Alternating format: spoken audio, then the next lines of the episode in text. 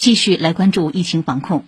近期，上海多个区和街镇开展全员核酸筛查，以三天两检，也就是三天内完成两次核酸检测，至少间隔二十四小时为原则，落实居民小区、沿街商铺、宾馆、旅馆等所有人员纳入筛查范围。周末例行筛查仍按计划开展。大筛频次为何增加？同仁医院副院长盛慧明介绍。根据新型冠状病毒肺炎防控方案第九版，奥密克戎变异株潜伏期多为三到七天，在临床上观察到的主要在四天左右。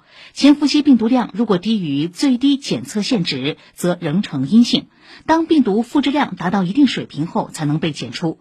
目前疫情中仍有大量无症状感染者、轻症患者，临床症状轻，但具传染性且隐匿性强。